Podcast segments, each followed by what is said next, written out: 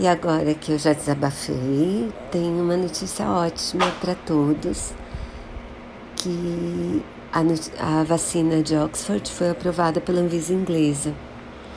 Isso significa que, as, que o, os habitantes do Reino Unido vão começar a receber a vacina já na semana que vem.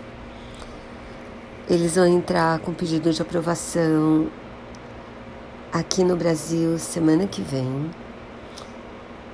E, bom, uma nota pessoal é que eu estou no estudo da vacina de Oxford. Quer dizer, na verdade, eu não sei se eu tomei o placebo, né? Ou se eu tomei a vacina de verdade. Mas é um alívio saber que, que eu ajudei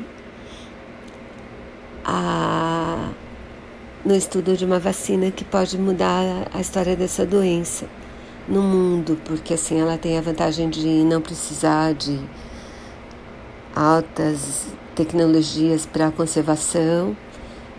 Ela é bem mais barata, então ela tem, vai ter provavelmente um alcance bem bom em relação à população mundial.